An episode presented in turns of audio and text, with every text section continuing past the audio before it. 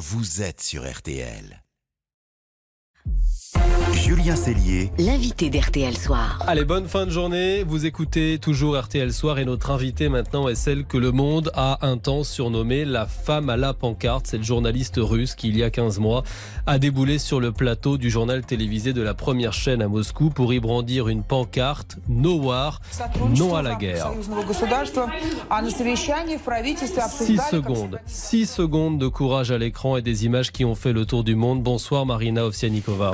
Bonsoir. Euh, vous êtes cette femme à la pancarte. Vous avez ensuite vécu l'enfer après ce coup d'éclat, les arrestations, les pressions, l'attente d'un procès et de la prison. Mais vous avez réussi à vous enfuir avec votre fille. Et vous voici ici, en France. Votre évasion, d'ailleurs, on va y revenir, a été digne d'un film d'espionnage. Vous détaillez ces mois de combat dans votre livre No War, publié demain aux éditions L'Archipel. Avant toute chose, je voudrais vous faire réagir à l'actualité parce que Poutine accuse cet après-midi l'Ukraine d'avoir tenté de l'assassiner ces dernières heures avec des drones au-dessus du Kremlin. Vous n'y croyez pas à cette tentative d'assassinat L'armée ukrainienne, à ce stade, ne dispose pas de moyens pour assassiner Poutine. Nous savons très bien qu'il se cache, qu'il a plusieurs résidences, et ces résidences sont équipées de la même manière, avec les mêmes bureaux depuis lesquels il communique, et même ses proches ne savent pas exactement où se trouve Poutine. Puisque ces lieux sont identiques, nous savons qu'il utilise pour ses déplacements euh, un train euh, par balle spécial. C'est un peu comme euh, le leader de la Corée du Nord. Il a tous les attributs de ce pouvoir entre les mains. Il a ce bunker, des blindés, je ne sais pas ce qu'il y a encore d'autre. Revenons maintenant à votre histoire, Marina Ovsianikova, notamment ce jour où votre vie a basculé. J'aimerais que vous puissiez nous le raconter et le raconter aux auditeurs. Vous aviez camouflé cette pancarte, cette fameuse pancarte No War dans votre veste et vous déboulez derrière la vitre du studio de votre chaîne télé en plein JT face aux caméras et vous écrivez dans votre livre que vos jambes étaient presque tremblotantes à ce moment-là.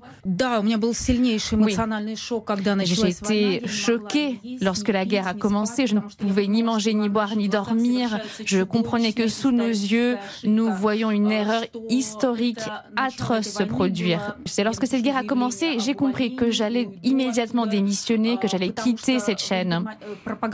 Car vous savez, cette propagande, c'est vraiment devenu le système sanguin de ce régime. Et je ne pouvais pas me taire. J'ai eu l'idée de faire cette action en direct. Et je ne pensais pas à ce qui allait m'attendre ensuite, car il y avait beaucoup de sang, de larmes, de souffrance, des réfugiés ukrainiens par milliers, et je comprenais très bien euh, qu'il s'agissait là d'une erreur historique atroce. Vous l'avez dit, vous avez mûrement réfléchi ce coup d'éclat. À cette époque, donc, vous travaillez dans cette chaîne de télé au service international et vous vivez tous les jours la réalité parallèle parce que d'un côté, vous voyez au bureau les images du monde entier qui arrivent, qui montrent l'horreur de la guerre en Ukraine, et puis de l'autre, votre chaîne ne diffuse à l'antenne que des images autorisées par le Kremlin. Vous devez comprendre que en 20 ans au pouvoir, Poutine a détruit tous les médias indépendants. Vous savez, la direction des chaînes principales du euh, pays se réunissent au Kremlin euh, toutes les semaines et reçoivent des instructions de la part du Kremlin sur comment couvrir tel ou tel événement.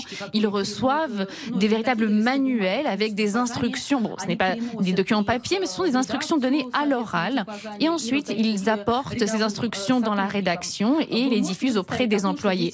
Est-ce que vous pouvez vous imaginer maintenant aller à l'Élysée, recevoir là-bas des instructions sur comment couvrir tel ou tel euh, événement d'actualité? Comme de millions de Russes, je comprenais qu'il n'y a pas d'autre alternative pour un journaliste en Russie. Et c'est pourquoi moi aussi, je, je faisais un peu l'autruche, je cachais ma tête dans le sable, comme le font d'autres employés à la télévision. Je suivais ces règles très claires. Car les chaînes euh, russes, c'est un peu comme des organisations militaires. Il n'y a pas de débat, il n'y a pas de discussion. On reçoit des instructions, des ordres et on suit ces ordres ensuite à la lettre. Alors, vous l'avez dit, la guerre en Ukraine a été le déclencheur à ce moment-là, vous avez décidé que vous étiez prête à tout risquer. Et il faut dire, à travers votre histoire, qu'on comprend mieux aussi l'absurdité de cette guerre entre deux pays qui sont si étroitement liés. Parce que vous-même, vous êtes à la fois russe et ukrainienne. Votre père était ukrainien. Vos tantes, oncles, cousines vivent en Ukraine et sont bombardées par l'armée russe. Oui, deux de mes cousines habitent en Ukraine. Le pire dans cette histoire, c'est que mes proches euh, ukrainiens reçoivent des convocations pour euh, rejoindre l'armée et mes proches en Russie reçoivent aussi des convocations pour prendre part à cette guerre. Et justement, il y a cette situation où nous avons des frères qui combattent entre eux. Alors, après votre coup d'éclat, vous avez été d'abord condamné à une amende, surveillé en permanence, vos réseaux sociaux ont été piratés, vous racontez dans votre livre les auditions qui se succèdent, les convocations, dès que vous vous rendez euh, au procès d'un opposant pour le soutenir, vous avez même passé une nuit en prison, et puis surtout, vous aviez la crainte d'y rester, parce que vous risquiez avant de partir, plusieurs années de prison. Euh,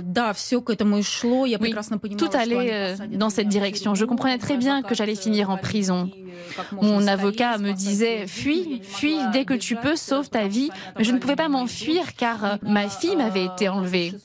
Et mon ex-époux, qui travaille pour le Kremlin, cherchait à me priver de mes droits parentaux. Et donc j'ai attendu pendant très longtemps pour chercher à reprendre ma fille. Et lorsque enfin j'ai pu y parvenir, j'ai commencé à préparer mon évasion. La France m'a sauvé la vie à deux reprises. La première fois, immédiatement après cette protestation, le 15 mars, lorsque j'étais encore euh, euh, interrogée, mais déjà à l'époque, Emmanuel Macron, le président de la France, m'a dit qu'il était prêt à m'offrir une protection. Et à ce moment-là, déjà, le ton de cet interrogatoire a changé. J'en parle dans mon livre, puisque déjà à l'époque, on voulait me jeter en prison. Mais lorsque Macron s'est exprimé, lorsqu'il a dit qu'il était prêt à m'offrir l'asile, l'ambiance de l'interrogation a changé. Et la deuxième fois, lorsque la France m'a sauvé ma vie, c'est lorsque Reporters sans frontières, avec mon avocat, m'ont aidé et ont organisé cette évasion.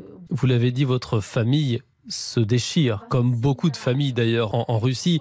Il y a votre petite fille, toute jeune adolescente, qui vous a toujours soutenu, le père de vos enfants, pro-Poutine, qui lui a, a tenté de vous enlever votre fille, votre propre mère vous a traité de criminel, et votre fils, lui, jeune adulte maintenant, ne comprend pas votre combat.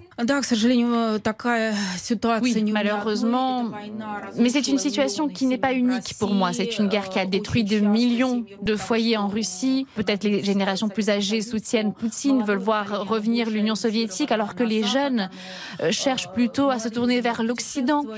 Ma famille, c'est un peu euh, le reflet de la société hmm. russe. Alors, vous l'avez dit quelques semaines avant la date de votre procès, vous avez décidé de fuir avec votre petite fille avec l'aide de Reporters sans frontières. Vous ne pouvez pas donner tous les détails de l'évasion. C'était une opération secrète qui avait même un nom de code, nom de code Evelyne. Vous en racontez tout de même une partie dans votre livre. Déjà, expliquez-nous, vous aviez décidé, prévu, anticipé, euh, de vous évader un vendredi soir. Pour quelle raison? Э, Eh bien, c'est l'idée de mon avocat. Puisque vendredi, en général, les forces de l'ordre se reposent samedi, dimanche. Et donc, je comprenais très bien que euh, l'enquêteur allait me déclarer euh, en fuite deux jours plus tard. Et donc, nous avions ces deux jours pour quitter la Russie. Je ne savais pas exactement quel serait le scénario de cette fuite, puisque mon avocat m'a dit fais-moi confiance, une voiture va venir te chercher, prends tes affaires, tout est organisé. Nous savions juste dans quelle direction nous allions aller, quel pays nous allions traverser, où est-ce que nous allions traverser la frontière, mais je ne connaissais pas les détails. Nous avons emprunté cette voiture. Bon, évidemment, rien n'a été comme prévu. Nous nous sommes perdus. Nous euh, étions coincés dans la boue. Nous avons perdu notre chemin. Nous nous sommes cachés des douaniers.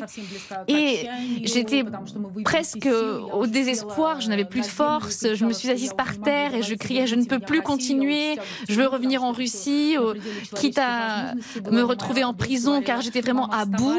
Et ma fille me disait, maman, lève-toi, tu vas finir en prison, il faut qu'on sorte de là. Et vous avez fini par traverser la frontière. Votre évasion, elle rappelle les exfiltrations de l'époque du mur de Berlin. C'est vraiment un scénario digne d'un film d'espionnage. Aujourd'hui, vous vivez ici en France depuis maintenant plusieurs euh, semaines, toujours très, très protégé. Est-ce que vous vous sentez enfin en sécurité ou est-ce que vous regardez toujours derrière vous? Je me sens relativement en sécurité. Vous savez, on ne peut pas toujours avoir peur.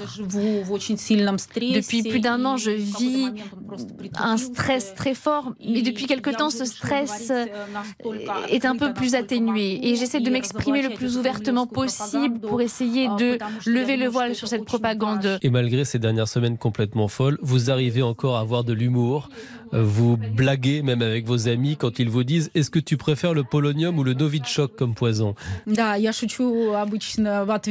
je plaisante en, leur répondant que le Kremlin n'aura pas suffisamment de polonium pour tous les dissidents.